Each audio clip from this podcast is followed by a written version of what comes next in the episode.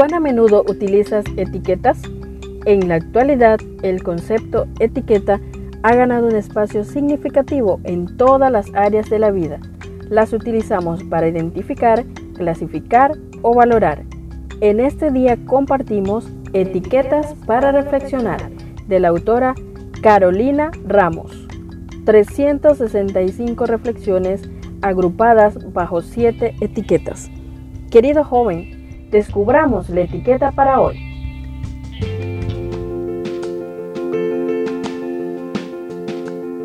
Historias de hoy es la etiqueta para este día. Y el título de nuestra reflexión es El ayuno verdadero. ¿No es acaso el ayuno compartir tu pan con el hambriento y dar refugio a los pobres sin techo, vestir al desnudo y no dejar de lado a tus semejantes? Isaías capítulo 58, verso 7. Hacía mucho calor yo corría para no llegar tarde a una reunión y acarreaba un bolso, una bolsita con sándwiches, papas fritas y un vaso grande de té helado recién comprado. En medio de esa corrida, recordé el libro que tenía para regalar dentro del bolso. Haciendo malabarismos, me las arreglé para sacarlo y casi sin aire le extendí el libro.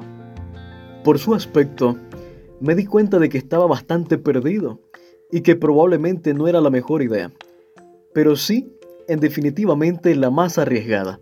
Acercarme tan espontáneamente a hablar con él, me miró con desconfianza y al extenderle el libro, comencé mi discursito de presentación en el que, entre otras cosas, le decía que ese libro me había ayudado mucho y quería regalárselo. Me sorprendió un poco que lo rechazara tan fríamente. Intenté explicarle que era un regalo y que no tenía que pagarme nada, pero él no quitaba la vista de la bolsa de comida y con una mirada y una frase que nunca voy a olvidar, me preguntó si tenía algo para comer o tomar. Hacía calor, estaba drogado y hambriento, y yo quería darle un libro. Sabes, querido joven, Jesús se acercaba a las personas buscando hacerles el bien. Satisfacía sus necesidades inmediatas porque conocía su condición. No sé si alguna vez te pasó como a mí, que con buenas intenciones te saltaste pasos importantes, pero Dios nos vuelve a dar oportunidades para compartir su amor. No sé con quién nos vamos a encontrar hoy, pero ojalá sigamos el método de Jesús. Te invito a leer el capítulo de Isaías 58, a meditar en esta cita de Elena de White en el Ministerio de la Bondad en la página 35 y la página 36 nos dice, con la labor de defender los mandamientos de Dios y reparar las brechas que se han hecho a la ley de Dios, debemos mezclar la compasión por la humanidad doliente. Hemos de mostrar el supremo amor de Dios. Hemos de exaltar su monumento conmemorativo, el cual ha sido hollado por pies sacrilegos. Y con esto hemos de manifestar misericordia benevolencia y la más tierna piedad por la raza caída.